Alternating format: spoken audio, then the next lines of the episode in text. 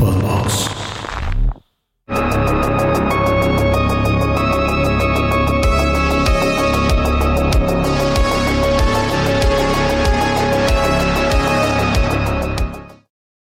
Saludos amigos de Horrorama, bienvenidos a un nuevo capítulo de esta quinta temporada. Mike, ¿cómo estás? Muy bien, muy bien, muy emocionado. Eh, ha sido un mes bastante movido. Sí, sí. En muchos aspectos. Muchas películas, Mm. muchas películas muy mediáticas además. Su- yo creo que las películas más mediáticas del, lo Del que año va sin del bronca. año, sí. Sí. Y también me atrevo a decir que en los últimos cinco años han sido las más con, con mayor hype. Es- está Estratosférico, sí, sí, sí, no sé si desproporcionado, pero sí estratosférico. Yo, mm, bueno, ya lo discutiremos en, más adelante, pero Antes de empezar, ¿tú cómo estás, Dengue? bien, muy bien. ¿Cómo gracias. te trata la vida? ¿Todo bien, bien? ¿Todo bien, bien, en casa? No me puedo quejar, todo chido. Ma- todo chido. maravilloso. Todo bien, todo bien, Qué bueno, qué bueno. Eh, ¿Por qué no te echas unos saluditos? Venga. Clásica. Empezando la sección clásica ya de saludos del buen dengue. Vamos con algunos saludos que corresponden al capítulo que grabamos con Morena de Fuego. Saludos a...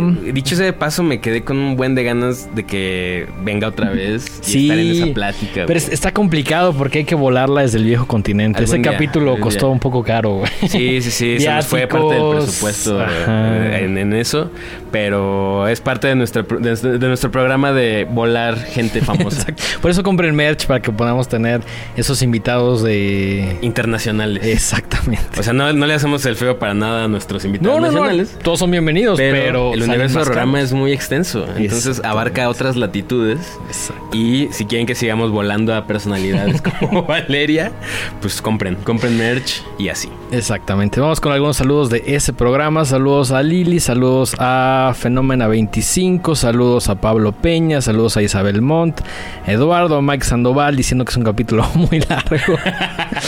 Eh, saludos a Carlos Pigares desde Guatemala. Saludos a Efren Romero y a mi comadre Daniela Abu. A todos ellos, muchísimas gracias por ver el programa. Recuerden que si quieren un saludo, pues únicamente tienen que poner ahí pues, un comentario en YouTube o enviarnos un mensaje en nuestras redes sociales y digan, güey, mochense con un saludo.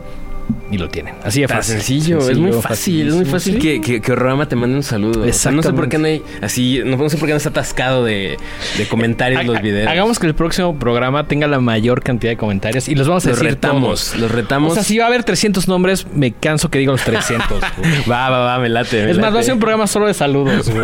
Está increíble. Va, va, va, me gusta, me gusta. Ok. Eh, bueno, regresando a, a- a este tema, yo no recuerdo un fenómeno así. un mame. es que sí es un mame, pero también es muy interesante. Que yo, lo- o sea, viéndolo un poquito en retrospectiva la semana pasada, creo que es algo que digo qué chido que nos tocó vivir, a pesar de que mm, ha habido como otras cosas que nos emocionan quizá un poquito más. De hecho, ustedes no, no están para saberlo, pero no, o sea, medio teníamos en tela de juicio si hablar de estas películas, porque estrictamente no son de terror. No, aunque... se alcanzan a colar así como de, refilón al universo Horrorama, Definitivamente. ¿no? Estamos hablando evidentemente de el fenómeno Barbenheimer. Co- Como, como pudieron ustedes darse cuenta en el título de que, que ya le pusieron play, pues obviamente vamos a hablar de Barbenheim. Así es. Eh, películas diametralmente opuestas, ¿no? Por un lado tienes esta sátira eh, completamente eh, mediática eh, y, y es una comedia abiertamente, ¿no? De, de un ícono de la moda y de los juguetes y de la cultura pop, popular. Sí, sí. Y por otro lado, una biopic súper densa. Sí, súper densa, súper eh, ambiciosa también. O- eh. ojalá que producción nos ponga muchas eh, imágenes de- del Barbenheimer acá atrás, en- antes de que arranquemos con De cada- todo, de todo el mame que hubo, hubo pósters, hubo playeras, hubo merch. Obviamente todo esto fue, digamos que algo que la gente empezó a apoyar y a, de alguna manera como, como decir, bueno, este, este va a ser el momento porque coinciden en estreno, ¿no? Y son los estrenos más grandes del verano. Sí, y curiosamente no hay como, o sea, a mí lo que me gustó de todo este tema es que no hubo una competencia de esta es mejor. O si No, tú ves esta eh, y no ves esta, eres un güey. O sí, si no era como de güey, vamos a ver las dos. Sí, claro, ¿No? vamos Eso a ver las dos al chido. mismo día. Sí, Mucha sí. gente sí lo logró, eh, quizá más de lo que esperábamos. Incluso en las mismas funciones de Barbie de Oppenheimer que amablemente nos invitaron, ya vi muchas personas con su playera. A veces fan arts, a veces. o sea, no hay nada oficial de Barbenheimer, pero hay mucho, güey, y me encanta. Eso está Y- increíble. Y todo está hecho de una manera chidos. casera, por decirlo así. Entonces creo que está poca madre. Muchas ideas, muchas playeras. Recuerdo la de peli de la semana, que estaba chida. Por ahí Eh, nuestra amiga Desiree traía una que a mi parecer era la más chida porque no nada más era un gráfico cotorro, sino la mitad de la playa era tela negra y la mitad de la playa era tela rosa. Era como la playa del Atlas, güey. sí. Tal cual, güey. Pero en rosa y En rosa que y sea negro. Sí, Está sí, poca madre, güey. Muy chida, muy chida. Un montón de cosas. También la neta es que me gusta. O sea, cuando fuimos a ver Barben- Barben- eh, perdón, Oppenheimer. Porque lo vimos en días separados. Sí, sí, sí. También vi muchas personas como disfrazadas, así como, ya sabes, con su sombrerito y su gabardina. O sea, está divertido. Está divertido, está También a divertido. veces lo siento un poquito forzado de tengo que ir disfrazado. Tienen que saber que soy muy fan de Nolan. Eh, está chido, güey. Supongo. Pero sí, o sea, la O sea, neta no que prefiero no- que, exista eso a que no exista. Claro, claro. o sea, siempre claro. es más divertido ir al cine y ver esas cosas y decir, ah, ese güey viene disfrazado de Oppenheimer. Lo que seguro sea que eso perra signifique, vida había escuchado la palabra o algo así, no sé. Pero se dijo, quiero ir disfrazado Sí, me- y está chido. Me voy a ver de esta época. Me ¿no? voy a ver de esta época, me voy a ver que vine especialmente a ver esto. Y bien, está padre, está sí. muy chido. Yo lo, yo lo celebro. Creo que funcionaba mejor con Barbie. Puede ser.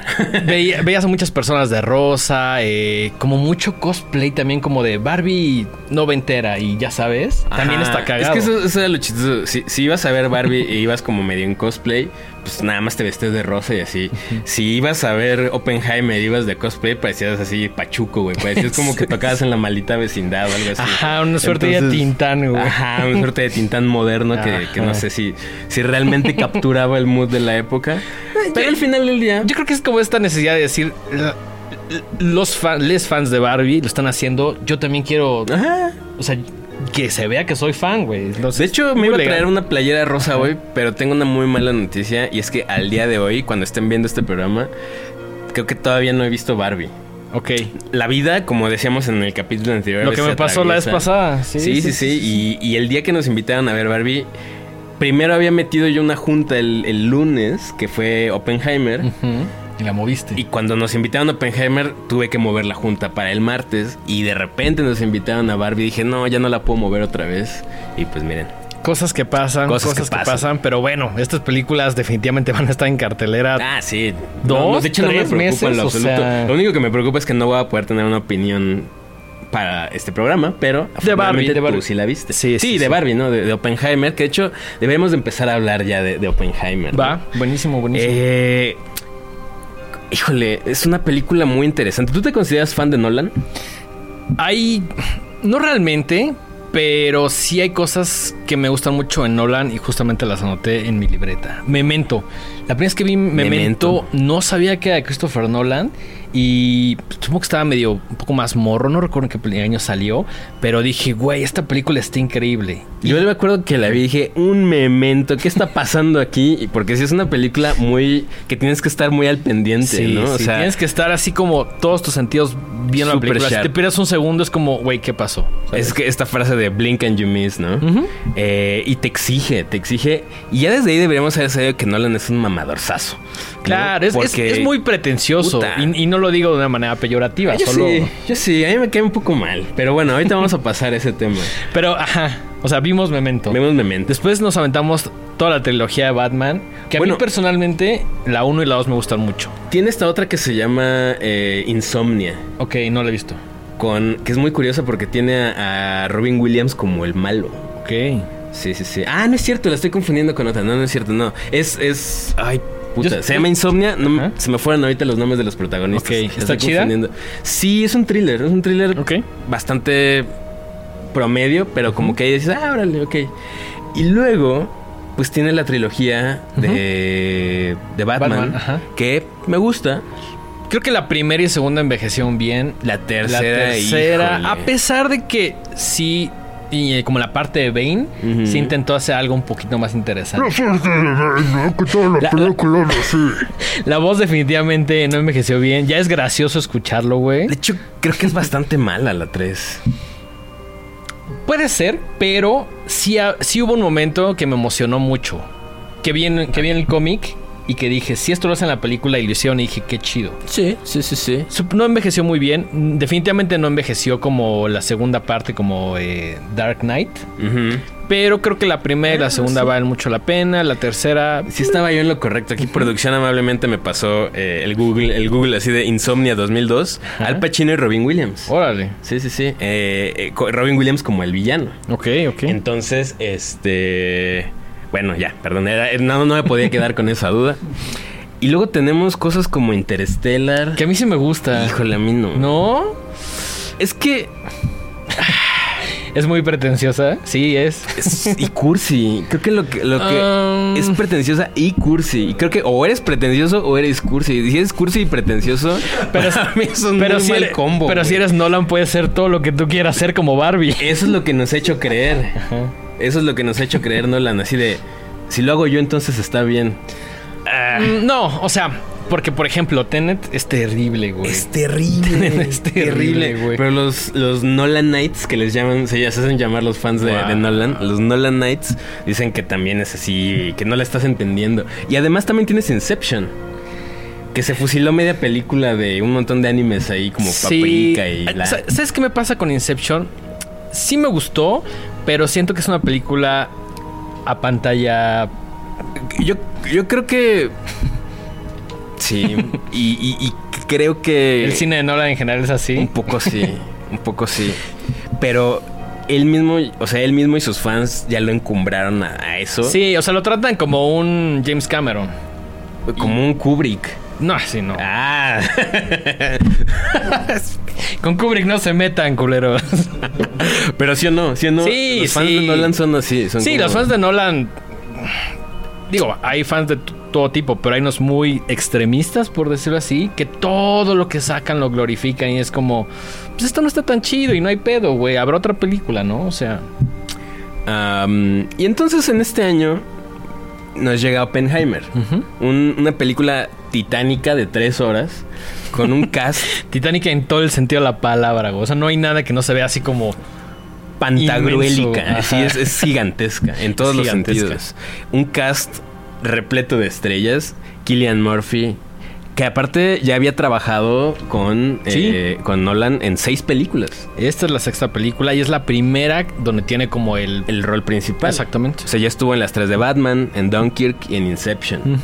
Emily Blunt, Matt Damon, Robert Downey Jr., Florence- Florence Pugh, Josh Hartnett, Remy Malek, o sea, Casey Affleck. Casey Affleck, sí. o sea, Sí, el, el cast yo creo que es de las cosas más atinadas, güey. Sí. Y me encanta cómo lo hace Killian Murphy y Robert Downey Jr., güey. Sí. Que ya tiene un look como de Otto Sirgo, güey. O sea, ya, ya se ve bien raro, Ahí se güey. parece a Otto Bueno, Sirgo. al menos en esa película. sí, bueno, está caracterizado, ¿no? Sí, sí, sí. Eh, y está basada en un libro que se llama, bueno, principalmente en un libro que se llama American Prometheus, de, un, de una persona llamada Kai Bird. Pero también está basada en un libro que se llama The Trials of J. Robert Oppenheimer de Martin Sherwin. Eh, que curiosamente, la- el- uno de los factores decisivos para que Nolan hiciera esta película fue que cuando estaban en la fiesta, estaban acá en la, en la peda de Tenet, y Robert Pattinson le dio un libro Sí. de los speeches, de los discursos de Oppenheimer, y como dijo, ah, siento Esto- sí. Siento sí se va a armar. Siento sí se va a De- armar. De, de hecho, creo que le debemos de alguna manera a Robert Pattinson que exista esta película. O sea, bueno, o al menos que hiciera Inception en la cabeza de Nolan. Güey, a ese grado, ya todo el mundo utiliza la palabra Inception para decir cuando, o sea, ¿sabes? Para eso. Se hizo un verbo. Se hizo un verbo. Nos gustó o no, se hizo un verbo. Sí, sí, sí. Eh, y pues bueno, es. Híjole, es una película que desde el mismo tema. O sea, no es de esas cosas que de un tema chico se hizo algo enorme. El mismo tema es una cosa histórica importantísima. Sí, sí, sí, es, O sea, es muy relevante, ¿no? Es muy relevante. O sea, es la creación de la bomba atómica y todo su aftermath político. Es también como la creación de la cosa más destructiva que ha hecho el humano en toda la historia de la humanidad, güey. O sea, esa cosa sí es. Sí, sí es. O sea, esa cosa y esa serie de eventos no solamente arruinaron miles de vidas y, y- y familias y generaciones enteras, sino que crearon dinámicas geopolíticas que al día de hoy Sí. siguen afectando cómo se mueve nuestra sociedad. Es, es, al- es la única arma de destrucción ultramasiva que cualquier país, no importa qué tecnología tengas, qué tan avanzado estés, da culo, güey. O sea, ya sabes, es como el mundo se puede acabar con ese pedo, güey. O sea, es, es eso, güey. Ese es el arma de destrucción masiva más cabrona que se ha hecho, güey. Sí. sí, y que se usó. Y que se usó, güey. O sea, está muy cabrón. está muy cabrón. O sea, no es como un tengo esto y lo voy a usar, es como, ah, ahí te va. sí, no, no, no, no te estoy amenazando. Es como, güey, ahí te va, güey. Y, y obviamente toda la, la... O sea, algo muy interesante es que siento que todas las películas de Nolan, de cierta forma, hablan de hombres conflictuados y sus acciones. Hombres blancos. Hombres blancos conflictuados con sus acciones y cómo los atormentan después de que ya la cagaron. Claro, ¿No? claro, sí. Le, le encantan esos personajes a, a Nolan, hasta en Batman, ¿no? Se- sí, se sí, se siente un, al menos en Batman, como esta persona que sí es como el Salvador, pero también que se tiene como muchos dilemas y cuestionamientos personales sobre, sobre qué significa ser Batman. ¿no? Exactamente. Y, y por ahí el otro día estaba leyendo así como que obviamente este tipo de personalidades le resultan muy atractivas a Nolan. Y para que Nolan hiciera Oppenheimer, obviamente tendría, o sea, la personalidad de Oppenheimer, o sea, más bien, Nolan existe porque Oppenheimer existió. O sea, este tipo Sí. de personas eh, con Egocéntricas. súper inteligentes, manipuladoras. Y O que, sea, y siento que hasta cierto punto él se ha de haber sentido un poco reflejado en, en, en él. Yo, yo creo que no es gratuito que haya escogido a un personaje histórico como Oppenheimer, que también creo que no había sido tan popular, al menos en otros países. Yo sé, yo, yo no conocía tanto a Oppenheimer. Pues yo, pues la figura histórica sí, pero pues, o sea, nunca he leído su biografía. No, nada. no, O sea, no, sabía o sea, quién era. sí, claro, ajá. O sea, sabía que lo habían enjuiciado. Sabía que obviamente, pues todo, o sea, que, que para que la teoría de Oppenheimer sucediera, pues había estudiado como las, los trabajos de Einstein. Claro. Ese tipo de cosas, pues sí, sí lo sabía. Pero nunca me había clavado como en su personalidad. Por ejemplo, no sabía que era un mujeriego. Claro. esas- ese tipo de cosas que Sí, aquí sí, también están, es- se muestran en la película. Yo creo que, o sea, re- la película como que retrata muy bien de tal a tal año de su vida con todo lo que esto representa, ¿no? Como desde que está estudiando en Alemania hasta su llegada a Estados Unidos y cómo lo, lo jalan para el proyecto Manhattan, si no me equivoco. cómo empieza a desarrollar todo y al final las consecuencias de su trabajo. De, de cómo pasa a ser de alguna manera como la- el, el salvador de, de un país o de, ya sabes. Sí, y, y como ponerle punto final a la, a la gue- a la Segunda Guerra Mundial, solo para que enseguida empezara, bueno, más bien, punto final a la guerra, a la Segunda Guerra Mundial, pero fue punto y aparte para que empezara la Guerra Fría. Exactamente. ¿no? Entonces también es como... Sí, desenca o sea, paró una, pero desencadenó otra, Otra, ¿no? que por más fría que fuera, sí tuvo ahí un tema de comunismo que también se ve mucho en la película. Eh, y- pero algo que me gusta es que sí te dice como de, bueno, este güey hizo esto con un equipo, fue exitoso, por decirlo así de alguna manera, pero también cuando lo empiezan a enjuiciar, empiezan a decir como de, a ver, güey, hiciste bla, bla y bla, que siento que en la película se siente más como la mala hazaña de ese güey, ¿no? De mm, el personaje de Robert Downey Jr., que es como de... del, del coronel Strauss. Ajá, se siente más como una venganza que una búsqueda de justicia o de, ya sí, sabes. claro, porque obviamente había muchas cosas ahí de por medio, ¿no? No nada más era como de, sí, todos somos estamos en un frente común contra este enemigo global, sino que hay otros intereses ahí Se siente como una guerra civil, ¿no? Sí, o sí, sea, sí. al menos dentro de los personajes principales que la película presenta. Sí, y, y otros intereses políticos, ¿no? Cómo, cómo iban a quedar las piezas después de, de- de la guerra, cómo Sí. iban a quedar acomodadas dentro del mismo Estados Unidos. Y todo esto está retratado en esta película y está muy... Es una película pesada, en muchos Es- sentidos. Es una película que creo que no es para todos y diciendo esto no me refiero a que sea compleja o que sea algo muy elevado. A lo que me refiero es que tiene muchos diálogos, puede ser cansada para alguien. Si vas esperando como en la mayoría de las películas de Nolan mucha acción, no la vas a encontrar. Digo, sí hay un poco. Tiene sus escenas. Tiene sus escenas que ahorita muy, hablaremos de eso. muy medidas, pero realmente todo se siente como Eh, mucho es diálogo. un thriller político. Sí, claro, tal ¿no? cual, tal cual. Y- y- es más una, una película política que una, que una película de guerra. Sí, no, absolutamente. Y, y es un, un drama también. O sea, entonces, probablemente si no te gustan estas películas de mucho diálogo, eh, Sí, de muchos personajes, históricas, eh, de, de- de- justo de, de intrigas políticas, quizá no la vas a disfrutar tanto. Exactamente. Pero suponiendo que a todos los que están viendo esto sí les interesa y sí les gustan esas películas, pues creo que, o sea, Paul Schrader, eh, el, el guionista de Taxi Driver, que, que también luego con, con Scorsese coescribió Raging Bull, The Last Temptation of Christ. como las más populares, ¿no? Pues algunas de las más importantes de Scorsese.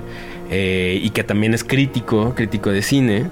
Pues se aventó ahí nada más y nada menos la frase de estamos frente a la mejor y más importante película de este siglo. No lo sé. No es un sé. bold statement. Es un statement súper acá, es Yo- lapidario. O sea, no estoy de acuerdo, pero sí recuerdo que cuando salimos de la sala te dije, es de las cosas más cabronas que he visto en un rato. Por lo menos del año sí, Sí, definitivamente. sin es- broncas. Lo platicábamos, no digo, todavía es muy temprano para empezar a tirar conclusiones, pero sí siento que va a ser la mejor, o sea, sí la van a premiar como la mejor película del año. Sí, Siento. Ahora, independientemente de eso, el, el tema técnico que a nosotros siempre nos ha gustado mucho porque somos unos pinches ñoños, es algo también muy interesante. Sí, O sea, se desarrolló tecnología nueva para esta película, ¿no? Sí, o sea, bueno, de entrada algo que me vuela la cabeza es que no hay nada de CGI en la película. Eso está muy cabrón. Y eso es algo Está que tienes que respetar de Nolan. Se lo super respeto. Incluso en otras películas el CGI es mínimo, güey. O sea, eh, en todas hay como un making of bien complicado, Bueno, güey. o sea, sí, no. Sí hay mucho CGI en otras de sus películas. En otras Mucho. sí, pero el güey intenta que todo sea... Sí, sí, sí, o sea, sí es un. Es un mamador. Sea, Sí, el vato es claro. como de. Por sí, eso está podemos- filmado en IMAX, güey. Sí, claro. o sea, tuvo que.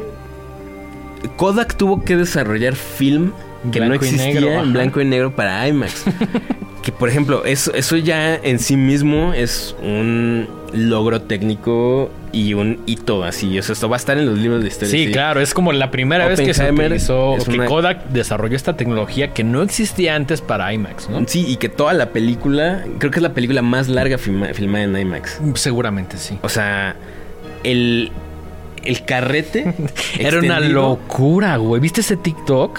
No mames. Midía, med- o sea, el, el film extendido mide 17 kilómetros. Sí, sí, es una mamada, güey. O sea- Es un chingo. sí, sí. Pesa 272 No. kilos. O sea, llevaron el IMAX al límite. O sea, creo Sí, que sí, ya sí. los proyectores ya no pueden ser más grandes porque tendrían que ser un proyector específico para Qué ese loco, güey. O sea, si quisieran que se pasara de ese tamaño, tendrían que ser un proyector que alcanzara a, a soportar ese pedo. Paréntesis, ¿viste que en la Cineteca la semana pasada, creo que jueves, viernes y sábado, le iban a proyectar en, en- justamente en su formato original, güey? Sí, no. No es el formato original. ¿No? El formato IMAX Ajá. Tal cual Nolan quiere que la veas, solamente está en 30 cines del mundo. Ok. De los cuales como 15 Ujú. o 20 están en Estados Unidos. Ok. Hay creo que otros 5 en Canadá y otros 5 en, en, este, en Inglaterra. Entonces lo de la cineteca fue publicidad falsa. Pues no falsa, pero es una copia en film. O sea, sí, no es digital, es ok, copia en film, pero en 35 milímetros, si mal no recuerdo. Si estoy dando mal el dato, perdónenme. La verdad es que son muchos así, tampoco soy experto, pero lo que leí es que la habían transferido a film, o sea, no es digital. Ok. Es transferido en film, pero creo que es de 35 milímetros. Entiendo. De hecho, ok. en, en, en México, a pesar de que sí hay, sí hay salas IMAX, no hay ese tipo de proyectores, ¿no? no hay ese tipo de proyectores y las salas IMAX que tenemos son en formato IMAX, pero algunas, pero eh, no son eh, el, el- el- con Sí, proyector son de film. digitales. Son ¿no? digitales. Ok. Y también cambia, cambia mucho el, lo que se conoce como el aspect ratio. Eh, nosotros la vimos en una pantalla IMAX, Sí. pero no es la pantalla IMAX chida. O sea, no es el formato Nolan original. No, Ok, de hecho, mucha gente le, le está bromeando y le dice que es la Kroppenheimer, porque está Mm, recortado, o sea, literal claro. tienen que mochar pedazos para que quepa en esa pantalla. Y la pantalla en la que lo vimos es una pantallota que va del piso al techo, Enorme, güey. pero es un poquito más cuadrada y el formato IMAX es más más wide. horizontal. Sí, que de hecho a mí se me hace un poco exagerado, porque las justo lo que te dan la- la- el- las pantallas, bueno, la- el formato IMAX es unas escenas con una profundidad increíble y que en escenas de acción se ve poca madre. Sobre todo lo que está pensado es como en muchos exteriores, ¿no? Sí. Funciona para dar esta sensación de inmersiva. apertura. ajá. Y aquí el 80% de la película son close-ups así de Sí, la sí, jeta de los actores. que digo, sí, les ves el poro así a, a Killian Murphy, pero digo, ¿realmente era necesario? Sí, o sea, yo siento que el tema de IMAX no era tan necesario en toda la película. Es un caprichote. Sí, hay momentos donde se agradece y dices, qué cabrón se ve esto en IMAX. Pero una gran parte de la película, por no decir dos tercios de ella, pudo haber sido filmado en cualquier otra cosa. Pero pues no ya era es tan este pedo, es necesario. como de, ah, no, la quiero toda en IMAX. Y la quiero en IMAX en blanco y negro, así, pero no hay, pues háganla, desarrollenla, entiendo tu punto. No, está chido, o sea, lo, lo celebro, pero es, es para enfatizar mi punto de que De Nolan. Nolan es un megalomaníaco. Pues mira, cuando tienes todos los recursos y sabes que nadie te va a decir que no, y eres el estreno más cabrón de quién sabe cuánto Sí, tiempo. claro, o sea, está chido, pues sí, sí está chido, pero no deja de ser todo lo que estoy diciendo. Estoy completamente de acuerdo. Eh, entonces, yo sinceramente creo que le va a ir muy bien. Sí, por, por ahí eh, nos comentaba la, gente de Universal que amablemente nos invitó que a lo mejor en su primer fin de semana no iba a explotar tanto como Barbie, contrastando estos dos estrenos que son los más importantes, ¿no? O los más populares. Pero que gracias al conocido boca en boca word of mouth iba a repuntar un poquito más en taquilla, lo cual ha sucedido con otras otros estrenos a través de la historia, ¿no? Entonces yo pensaría que este fenómeno es el que va a suceder. A lo mejor no va a explotar luego, luego, que sí siento que hay mucha gente muy emocionada, porque, y, y creo, que, creo que es una gran estrategia de eh, distribuidoras y productoras, ¿no? Envía a muchas personas a verla antes para que empiecen a hypearla, ¿no? Porque la película, a mi parecer, vale toda la pena, entonces... A mí mucha gente cuando subimos por el post lo que sea me empezó a preguntar qué te pareció. Decía, güey, está chingona, está muy cabrona, ve a verla, ve a, ve a verla, ¿sabes? Entonces creo que es una buena estrategia. Absolutamente. Yo creo que incluso va a ser la película o de las más nominadas del año. Digo, Sí. ya lo hemos dicho también otras veces, no necesariamente no- nos interesa o nuestras opiniones reflejan los- las mismas que las de la academia, pero siempre es un parámetro chistoso y siempre estamos al pendiente de ver quién Siempre estamos qué. al pendiente a pesar de que mm, no sintamos que los premios sean algo que determine, ya sabes. Yo, O sea, yo creo que yo va a estar nominada y probablemente gane mejor película, Mejor director. mejor cinematografía, mejor sonido, mejor score Que El score es brutal, De. Ludwig, Ludwig. Goranson. Ajá, que por ahí mi compadre Rana Funk de Spoiler Times se metió una entrevista. Dénsela, está Mm. muy fina. eh, que ya había colaborado con Nolan en Tenet. Sí. Y que de hecho Nolan quería que fuera Hans Zimmer, que también ya colaboró muchas veces con él. Puro. Pero Zimmer estaba ocupado haciendo el score de la segunda parte de Duna. Ok. Entonces le dijo al Ludwig, ¿qué onda mi Ludwig? ¿Te ¿Se va rifas? se va a armar ¿Se o va a armar o qué onda? Y dijo, sí, jalo. Güey, el score es de esas cosas increíbles. Porque además es un score larguísimo. O sea, hay momentos que obviamente est- estás viendo la película y no pones tanta atención. Pero hay unos momentos donde siento que la música a huevo te jala y dices, ay cabrón, ¿qué estoy escuchando, no? Y siento que en, la, ma- en las tres horas, en su mayoría, hay mucha música. Que es algo que me encanta, güey. Entonces, score 11 de 10, ¿no? Sí, sí, sí. También creo que va a estar nominada a Mejor Actor. Sí, yo creo que si Killian Murphy tiene la oportunidad de ganar el Oscar, es, Es ahora, ahora, o nunca, güey. Pues no sé si nunca, Bueno, pero por ajá. lo menos esta a huevo. Esta es la, probabilidad más alta que tiene de ganarlo. Actor de reparto, Robert Downey Jr. también creo que lo van a nominar, claro, sí o sí. finísimo, güey. Director y guion adaptado. También, al igual que Killian Murphy, siento que si no le dan el Oscar por mejor director a Nolan, Ya no sé qué tiene que hacer ahora. o sea, sí. ajá, sí, o sea, el mismo Nolan va a decir, a ver, güey, ya. Ya, O sea, ya el IMAX, el blanco y negro, güey. O sea, todo. Sí, todo, ¿Qué más, qué más quieren de mí? historia. Me daría mucha risa que no se lo dieran. Sería como estas cosas que sería divertido, pero me sentiría un poco triste por Ah, eso. yo no. Y en May- Miss Maybe, que a lo mejor las nominan, pero no sé, en edición, actriz de reparto, diseño de producción y efectos visuales. Eh, Efectos visuales creo que tiene una gran Yo posibilidad también de creo que sí, puede ser que sí. Ahora, en resumidas cuentas, ¿te gustó? Sí, muchísimo, muchísimo. Salí muy emocionado sabiendo que había visto algo entre grandes comillas histórico, o sea, no no este no es el común denominador de la película que vamos a ver cada semana. Eh, quedé muy satisfecho. Me gusta que si bien es algo muy de Estados Unidos de así, tiene como estos dilemas que te dejan pensando después de haber visto la película. Eh, creo que en general funciona poca madre. Si les gustan este tipo de películas, la van a amar. Para otras personas quizás sea una película muy cansada, muy aburrida.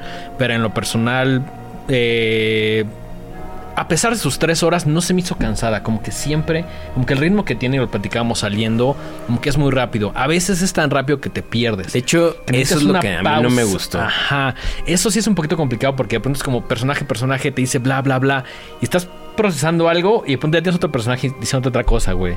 Entonces, siento que el ritmo sí es un poco acelerado, pero si no hubiera sido una película un poquito más larga o hubieran tenido que dividir como Misión Imposible en dos partes. Fuera de eso, quedé completamente satisfecho. Sí creo que es una película que se necesita ver dos veces. La primera como pues, es a lo que te enfrentas, ya sabes, así como de, ah, bueno, esta experiencia, bla, bla. Y la segunda ya es como un poquito más de análisis. Ya sé qué es lo que va a pasar, pero aquí quiero enfocarme más como en los diálogos y en los personajes. Claro. Pero sí, me gustó muchísimo. En el dengómetro, ¿cuánto? Pues le puse por ahí un 9. Ajá. Sí. Lo cual es al- Creo que no había dado un 9 desde. No sé, güey. Es altísimo. O sea, me decían, ¿por qué el 10 no? Y es como, no es una película perfecta. No tiene por qué serlo. Pero un muy justo 9. Güey, hasta me armé un fanart, güey. O sea, Sí, me mamó, güey. sí, sí, sí. ¿A ti qué te pareció? Me gustó, me gustó y obviamente creo que es una cosa, no sé si histórica es la palabra, pero creo que sí marca. Por eso yo algo- dije entre grandes comillas. Histórica. marca al- algo, ay, ah, sí, marca claro. algo, ¿qué? No Sí, sé, sí. pero sí, sí, sí es una marca importante. Creo que definitivamente te guste, no te guste, te caiga bien o te caiga mal. Christopher Nolan es uno de los directores pues, más taquilleros y más que está buscando innovar de los últimos Y también haciéndose décadas. notar, ¿no? O Sí, sea, el claro, tipo siempre encanta, es así de, güey, vean lo que estoy haciendo, esto está cabrón. Ajá, es como, sí, sí, Christopher, ya, Sí, ya, te vimos. es el meme de match que van a poner atrás así de sí, Sí, mira, mira, sí, Ajá, sí, ya te vimos. Sí, sí, sí, ya te vimos, ya te vimos. Y lo sigue haciendo. Y está, está chido porque al final del día creo que está empujando los límites de lo que se puede y no se puede hacer. Y eso siempre está chido porque Sí. entonces va pavimentando para otras personas. ¿no? Definitivamente. Por ejemplo, en un, quizá la comparación está un poquito fuera, Desequilibrada. desequilibrada. Ajá. Pero el año pasado, sí fue el año pasado que vimos Nope, Sí. que también está grabada en IMAX. chulada. Quizá si otros directores no hubieran hecho cosas en IMAX como Christopher Nolan, a lo mejor no hubieran dejado que Jordan Peele hiciera su película en IMAX. Ahora, contrastándolo un poquito estas dos películas, ahora que mencionas Nope, siento que Nope sí tiene una razón de ser de por qué es en IMAX. Mucho exterior, eh, va con el concepto de decir todo esto es un espectáculo. Es, es mucho más coherente y mucho más lógico, a mi punto de vista, que Nope sea filmada en IMAX que Oppenheimer, que tiene unos güeyes blancos en un cuarto peleándose, güey. O sea, discutiendo Sí, básicamente. o sea, ¿realmente qué tan necesario era filmar eso en IMAX? No lo sé. No sé. Christopher, si estás viendo esto, te invito a que te sientes y nos cuentes qué Creo, onda. creo que la respuesta de Christopher va a ser pues porque, Porque puedo, puedo. carnal, porque me alcanza. Porque me alcanza. Pues si tiene tanto varo que compre un vuelo y venga a platicar aquí con nosotros, porque tengo muchas cosas que hablar con él. Sí, muchas preguntas, muchas, Muchas preguntas, muchas preguntas. Eh, a mí no me gustó el tema de la edición. Yo le pondría un 8.5. Ujú. También bastante alto, ¿no? Sí, es bastante, o sea, es una gran película, o sea, definitivamente hay que ir a verla y hay que experimentarla y creo que toca temas importantes. No me encanta el tema de la edición, de repente sentí que era un...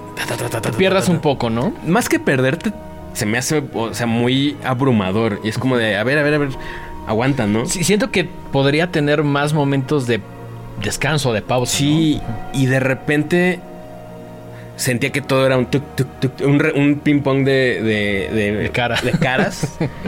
y eso, eso también de repente es como, wow, pues que hay más tomas, carnal, ¿no? O sea, Mm, sí, sí. otros planos acá. Sí, definitivamente el, el tema de los planos no. En muchas escenas no es el fuerte de. Y luego Nolan. tienes unas tomas increíbles y, y esta onda de que recreó la explosión. Es de como, manera wow. pues, análoga, Sí, ¿no? sí, sí, es como impresionante, ¿no? Sí. Y, y- y el tema de cómo se combinan ciertas escenas de tensión con la música, con el score, increíble, ¿no? Y obviamente todas las actuaciones están excelentes. Sí, sí, la neta. Excelentes. eh, Creo que es de lo que más se aprecia, ¿no? Si una película de mucho diálogo, obviamente las actuaciones son fundamentales, güey.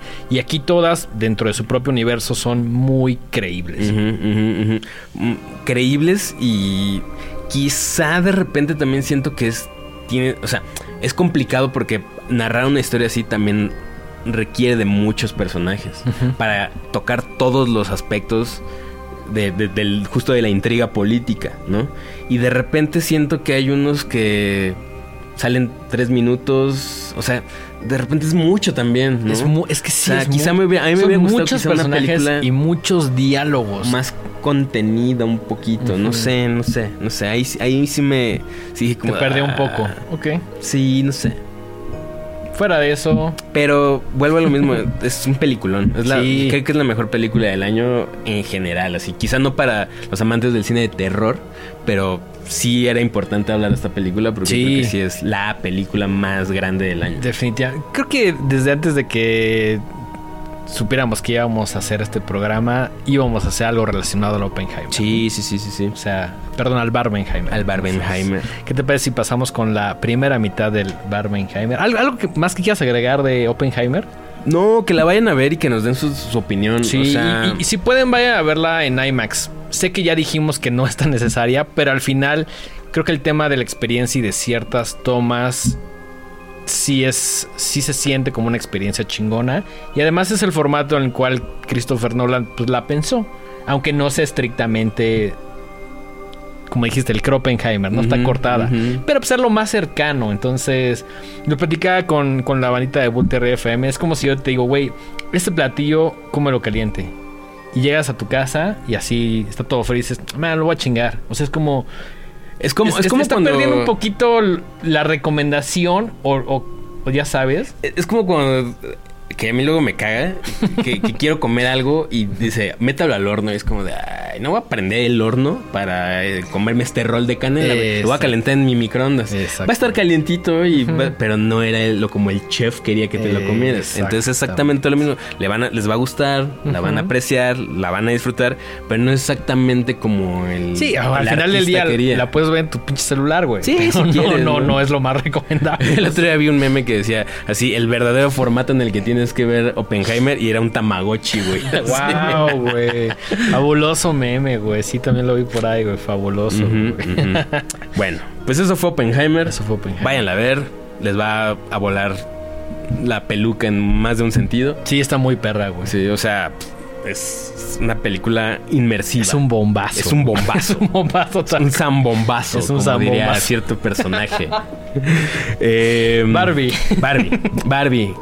Dicho sea de paso, ya lo había dicho al principio, lo voy a repetir. Yo no he visto Barbie todavía, así que Dengue, por favor, procede con la menor cantidad de spoilers posibles. Perfecto. Solo voy a contar una pequeña parte de la película para que ustedes vayan a verla. Véndemela así, cabrón. Ok.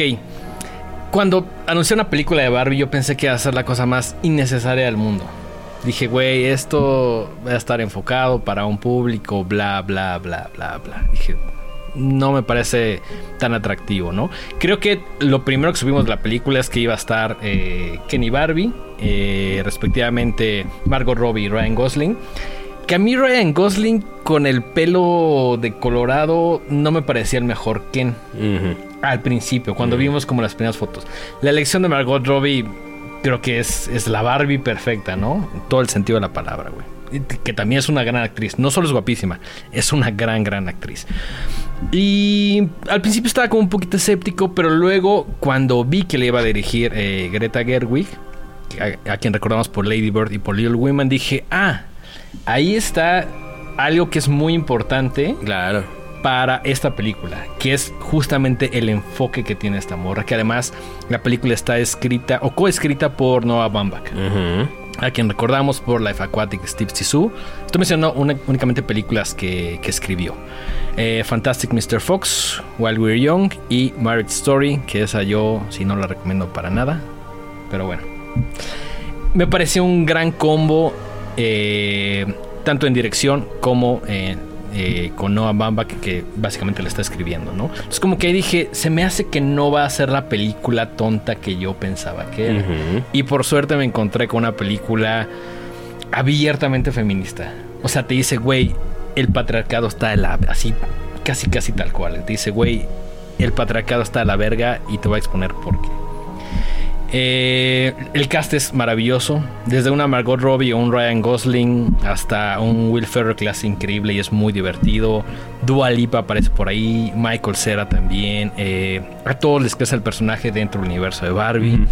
Eh, visualmente es increíble, güey. Ok. Ah, digamos que la película Eh, se divide. Eso es interesante que lo mencionas porque siento que mucho, muchas de las escenas ya las vimos en el trailer. Pero quiero pensar que solo es, sí, ahora sí tal cual solo es una probadita y no es como de ah, vamos a poner solo lo mejor en el trailer y lo demás X. No, no, no, no, no. O sea, de hecho, lo que ves en el tráiler en su mayoría sucede en este lugar llamado Barbieland. Ujú. Digamos que la película se divide o viaja entre Barbieland y el mundo real. Obviamente Barbieland se ve increíble. El mundo real no tanto, porque pues es el mundo real, güey. A pesar de que por ahí aparecen las oficinas de Mattel y eh, tiene espacios bien cuidados, pero ni de cerca se acerca a lo... le llega a lo cabrón que está Barbieland, ¿no? Ujú. Barbieland sí todo es... Es como como este espíritu de películas de ah, este director mm, que todo es como muy a mano pero todo es como muy cuidado que parece como muy casero. Ajá, como este, ay, el de la ciencia del sueño, este Michel Gondry. exactamente. Todo se siente como muy Michel Gondry pero dices ah esto se ve casero pero no es casero güey. Está súper bien cuidado solo Ujú. tiene como esa estética ¿no? y al ser pues el mundo el, de la muñeca pues obviamente se ve súper bonito súper colorido. O sea es un eye candy así cabroncísimo eh, Que aparte siento que es el eye candy chido, ¿no? No es como estas películas tipo, no sé, puta, cu- cuando las de Alicia en el País de las Maravillas de Tim Ah, Burton. que no, que es un CGI que así a lo naco, los ojos Sí, así sí. de, de que sea mucho CGI. Que es como CGI, es como, no, que te lo quieren hacer más. muy vistoso, pero termina no, siendo una cochinada. Una cochinada. Sí, no. Aquí está bien. Aquí está muy bien cuidado, todo es muy coherente, todo es muy bonito. ¿Y quieres que te cuente un poquito de qué va? Sin spoilers. Sin spoilers. Ok. Sin spoilers. Básicamente es Barbie que está en su mundo y dice, güey, todo está chingón, siempre hay fiesta, eh, siempre hay como, pues me la paso bien con las morras, pues ahí medio le coqueteo al Ken y todos los días es como lo mismo, ¿no? Hasta que de pronto un día como que agarra y empieza a tener pensamientos, no quiero decir de qué, pero pensamientos que no había tenido antes. Entonces va con la. dentro de en Barbieland, como con la Barbie como extraña. Y dice, oye, güey, ¿qué pedo? O sea, estoy teniendo, no voy a decir cuáles, ciertos cambios físicos y estos pensamientos. ¿Qué está pasando? Le dicen, güey, seguramente tu dueña en algún momento también está teniendo eso y se está viendo reflejado en ti. Entonces, tienes que ir al mundo real. O sea, si quieres arreglarte y verte como la Barbie que siempre has sido, y tienes que ir al mundo real, buscarla y arreglar ese pedo, ¿no? Eso es básicamente Ok, me, me- me gusta, me gusta porque es- sí, sigo, me quedé igual, pero ajá, ok, ya Es- entendí eso es a muy, muy grandes rasgos eh, de qué trata la película, ¿no? Me da mucha risa porque está Saúl aquí enfrente de nosotros. Diciendo si me spoileas te va a de- romper tu madre, güey. y nada más nos estamos viendo así como de, pues sí, creo que, creo que no, no está revelando gran Es- cosa. Estoy tratando de cuidar lo más que pueda. Gracias, gracias por cuidarnos. Eh, sí, y pues es eso, la película me gustó mucho, excedió mis expectativas. wow. A veces creo que en su discurso es muy obvio, muy frontal. Pero siendo un discurso importante no lo veo mal. Ahora, yo al principio pensaba que esta era una película para niños, niñas, niñes, ¿sabes? Pero la realidad es que sí siento que es para un público un poquito más grande. Si me dijeras, eh, ve con tu sobrina a verla, creo que se va a morir de hueva. Ok. Salvo por algunos musicales que tiene por ahí, que no fui muy fan, pero bueno, entiendo que tienen que existir porque es, es algo muy llamativo y algo que de alguna manera como que te dice esto es lo que podemos hacer con este cast, con la música, etcétera, etcétera. ¿no? Pero creo que sí trata temas muy profundos, más como de adolescentes y de adultos. De hecho, si no me equivoco, la clasificación es B15. Creo que sí. Es B15 no es una película porque no es para niños, aunque es lo, primero que pensaría es una película de Barbie, ¿no? Claro, claro, claro. claro. Eh, mm, me gusta que por ahí trata temas como los estereotipos, la crisis existencial, eh, el envejecer. Eh, hace un homenaje muy bonito a, a la creadora de Barbie. Eh, en general creo que me encontré con una película. Yo lo dije en mi TikTok, ¿no? Fui por curiosidad y me encontré con una película bastante chingona. Que creo que también va a ser una película que va a polarizar mucho a muchas personas yo creo que la van a decir es demasiado progresista, es demasiado Ah, es la agenda woke. es demasiado lo otro, básicamente eso, ¿no? Pero sí siento que por otro lado es una película que puede ser tanto para hombres, para mujeres, para la comunidad, o sea, es una película para todos tal cual, ¿no? Entonces eso me gustó mucho. Eh, sí, por ahí al- la última media hora sí te... sí- sí, no, no que sí que te saca una lagrimita, pero tal cual sí te hace así como de... Oh, ya sabes. O sea, si vas en el momento correcto de tu vida o en cierto momento, como que sí te tocas ciertas fibras. Ok. Entonces creo que eso también está padre. Digo, yo soy una película que me conoces, güey, me gusta pura chingadera y el horror y así, güey.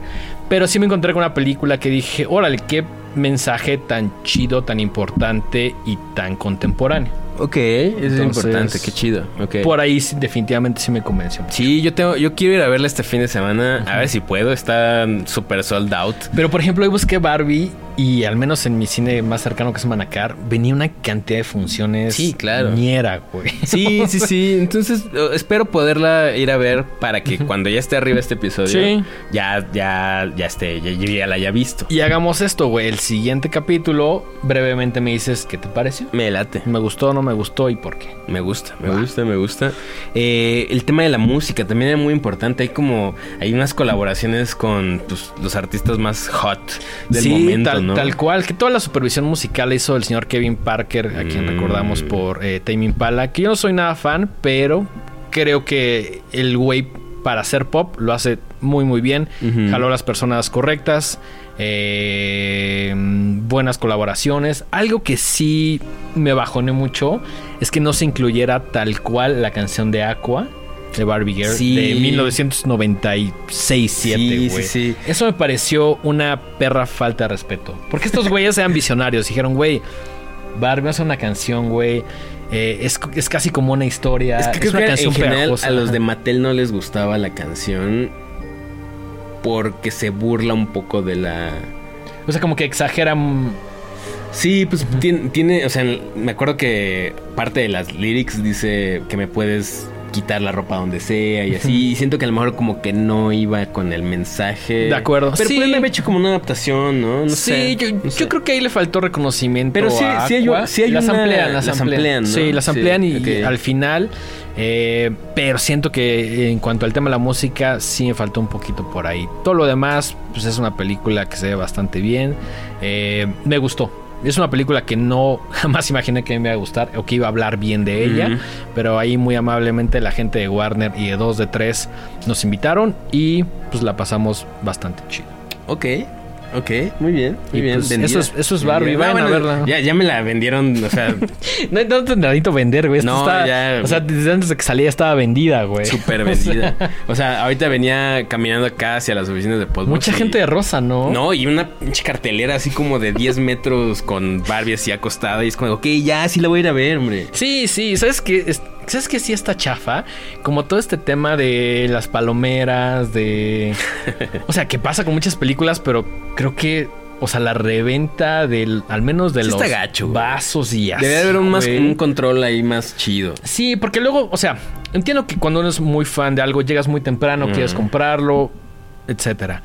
Pero cuando la re- o sea, cuando llegan güeyes y compran 40 palomeras y se van, pues es que nada más las van a revender y te metes a Mercado Libre. Y ya están ahí. Sí, Sí, pues es están como, como o los pósters de Mondo, ¿no? O sea, Ajá, es- lo- lo- o, o como los revendedores de conciertos, ¿no? Así de, deme 10 mil boletos. Sí, ¿no? Y es como, o sea, "Ah, está tú, que a ti ni te gusta, carnal. Creo, creo que esa es como la parte negativa o la parte más que- Mm, capitalista de Barbie. sí, sí, Pero bueno, pasa en todas las películas, ¿no? O sea, no, Ujú. no- no es culpa de Barbie, es culpa de, no sé. No revende- culera que... que revende, sí. Que eso es su estilo de vida. Pero bueno. Eh, ¿Qué te parece si pasamos con la última recomendación de este programa? Sí, Que no tiene nada que ver con Nada que ver, pero que nos, se nos hizo muy chido. Sí. Ah, eh, el día de ayer, bueno, la, La semana, semana pasada, pasada. la semana pasada, la gente de Netflix muy amablemente nos invitó a la proyección de La Dama del Silencio.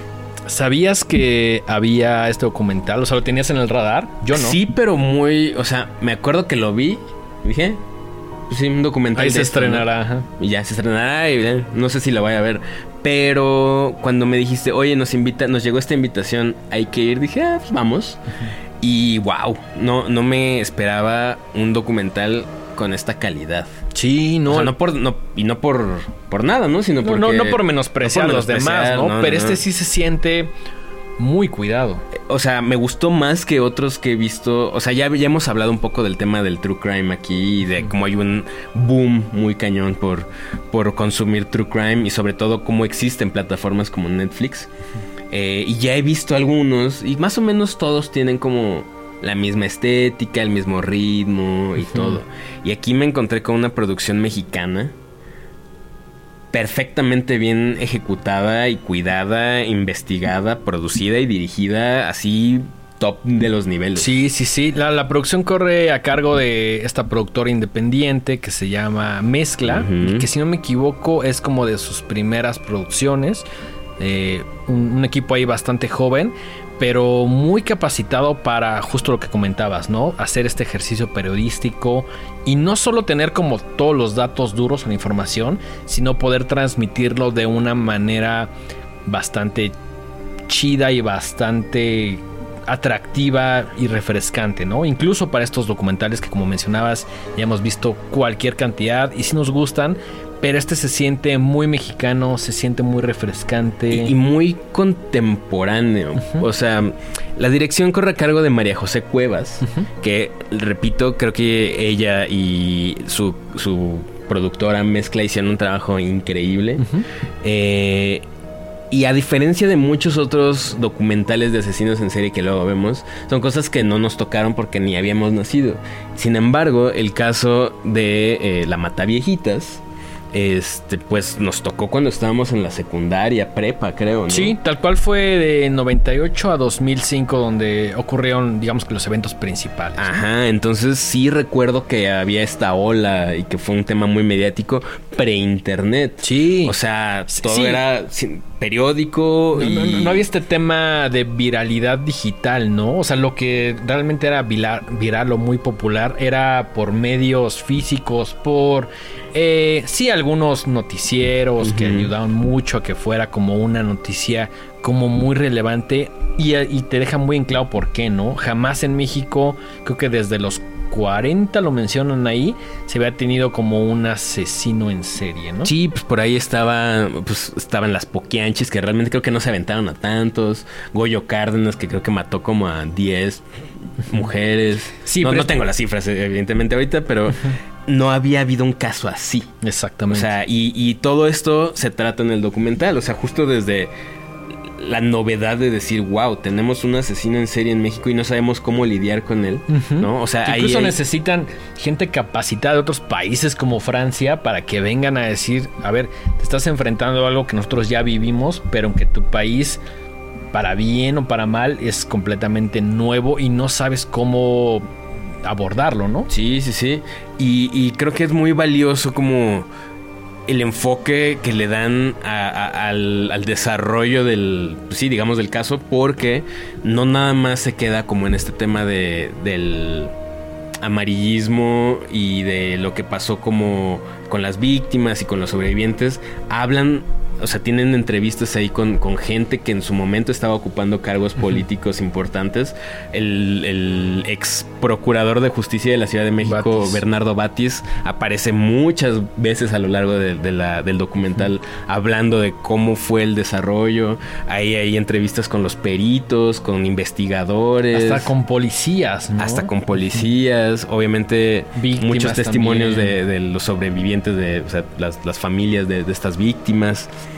Y pues es que sí fue una cosa muy brutal, o sea, esto no es ningún spoiler porque bueno, Es historia. es historia, ya, no, ya lo Creo vimos. que en ¿no? general no puede haber spoilers de esto porque, pues, ya sucedió, sucedió hace 20 años y... Ahora, si nunca han visto, o sea, si son muy jóvenes y no se acuerdan o no conocían, porque también era algo que, que se menciona en el, en el documental, era algo muy de la Ciudad de México. Sí. Como que en otros estados Había otras atrocidades, pero Otras no eran tan- atrocidades. Tan, mediáticas, No. ¿no? Y, y, por ejemplo, al lado de mí estaba una persona que, la, que también la vio. O sea, que, que estábamos juntos viendo la película y, y- y se sorprendió de varias cosas. O sea, de repente vi que, por ejemplo, ella, ella no sabía que, que Juana Barraza Samperio era luchadora, que es también uno de los twists ahí más es, locos. es, es como la cereza en el pastel, ¿no? Que, que la convierte, dicho o sea, en el si, si de por sí las, las, las, las personalidades de los asesinos en serie son muy pues cautivadoras entre grandes comillas, ¿no? Que además sea luchadora es como de what? Sí, es una cosa muy, muy loca. Y tú y yo ya sabíamos eso, ¿no? Y o sea, en general la gente ya sabía eso porque Sí. salió en todos los periódicos. Pero esta persona que estaba al lado de mí, me acuerdo que cuando salió esa escena dijo, ¿qué? ¿Era luchadora? Entonces, si no han si no saben mucho de este caso, creo que está interesante que lo, que lo vean porque está muy bien narrado y es muy emocionante. Sí, o sea, creo que una de las cosas chidas es que por una parte sí es un sí es un documento periodístico, pero también funciona muy bien como documental. Hay muchas cosas de las cuales yo no me acordaba. Y también me gusta estos documentales que tienen como mucho footage, mucho pietaje y que te recuerdan cómo era ese México que ni siquiera ha pasado tanto No. tiempo, pero ya se ve old school, güey. O Sí, sea, sí, se sí, o sea, la, la- la forma en que está vestida y peinada la gente. Las entrevistas que por ahí salen de varios medios como TV Azteca. eh, también tiene por ahí su lado como divertido, ¿no? O sea, como en, en ciertos momentos. Es que al final el mexicano no puede evitar ser Gracioso, güey. ¿No? O sea, nos. Digo, su- su- suena súper cliché y súper trillado, pero el mexicano siempre lidia con estos temas Pues con humor. con un poco de humor, Sí, ¿no? sí. De sorna, ¿no? De, de- de sarcasmo, de cinismo. Y tiene sus. o sea, la gente se reía, se rió en varias partes por cosas que más se me hacen muy atinadas, ¿no? Por ejemplo, hay una en- entrevista ahí con un personaje que yo no conocía, que tiene un apodo que tampoco les voy a decir cuál es, porque hablan de eso ligeramente en el.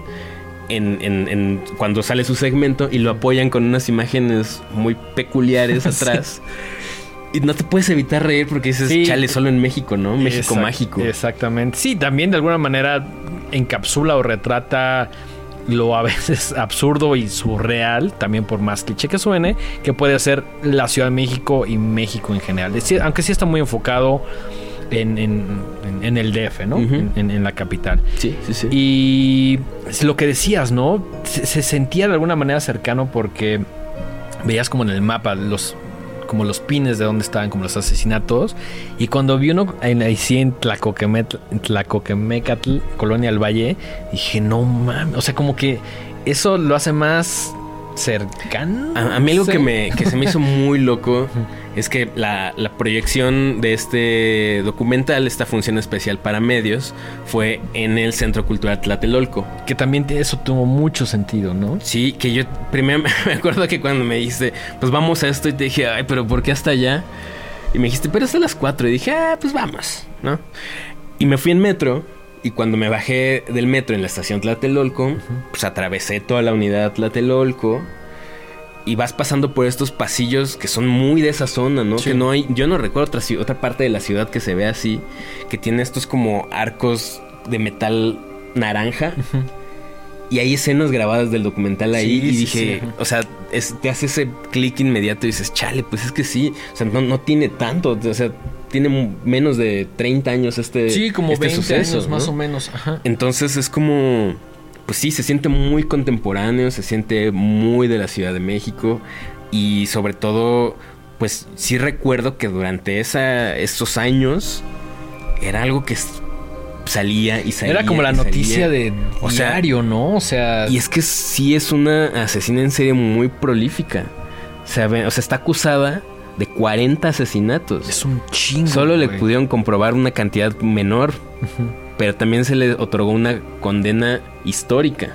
Sí, la, la co- la condena y se comenta en el documental, ¿no? O sea, dicen, la condena no es lógica, pero tiene obedece a otras Que también es un enfoque muy interesante, ¿no? El enfoque femenino, el enfoque de la mujer y, y su papel dentro de una sociedad machista.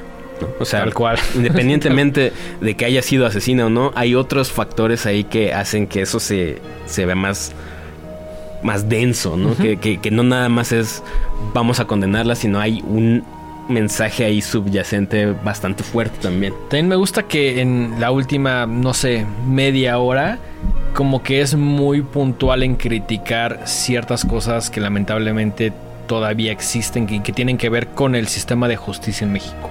No es solo sobre la Dama del Silencio, sobre Juana Barraza, sino que también aprovecha y dice, voy a exponer estos temas que también son importantes y que lamentablemente también son vigentes, ¿no? Entonces...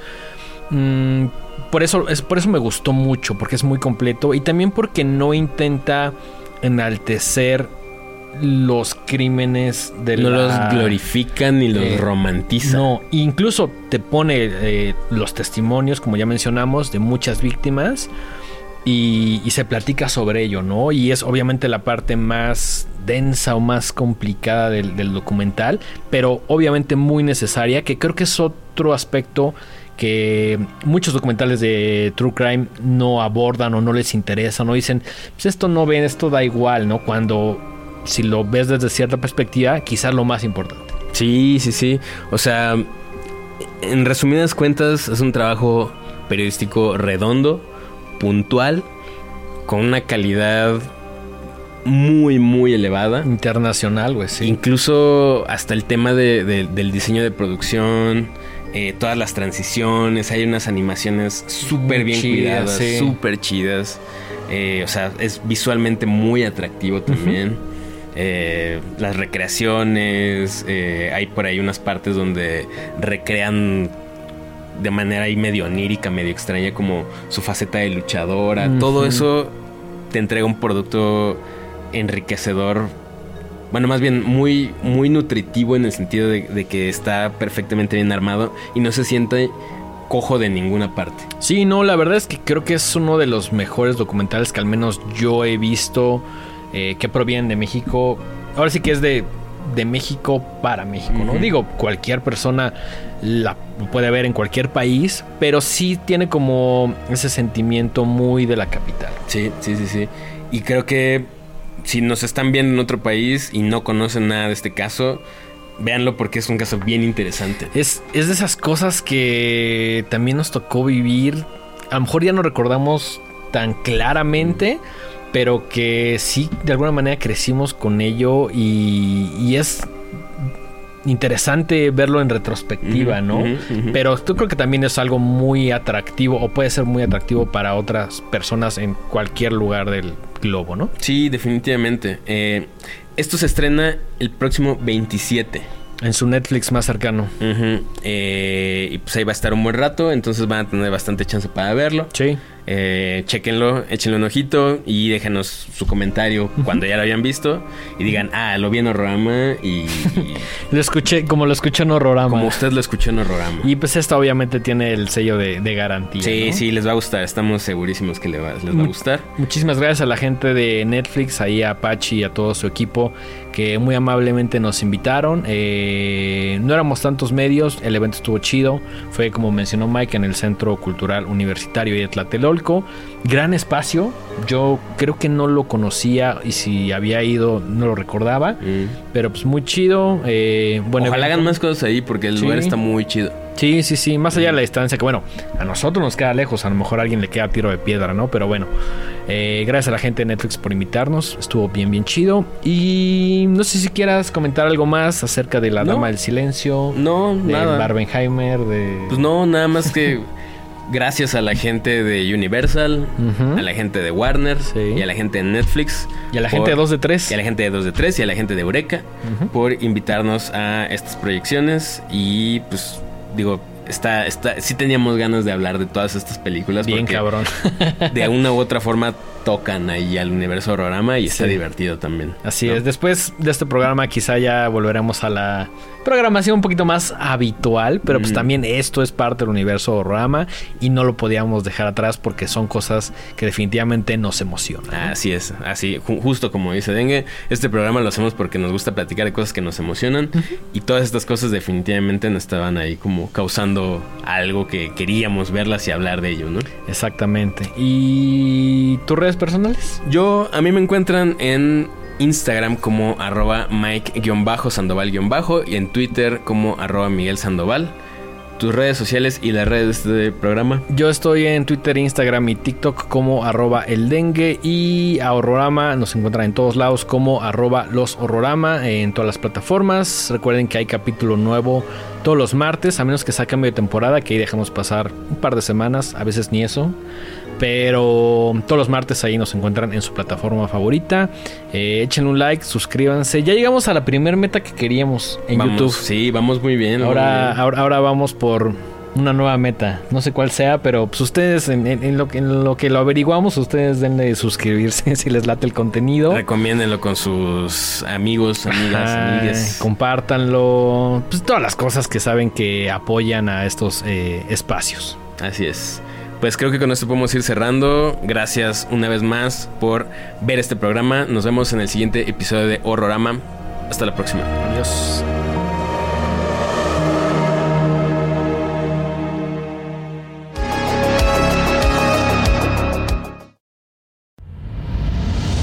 Esto fue una producción original de Podbox. Suscríbete y escúchanos en todas las plataformas de podcast.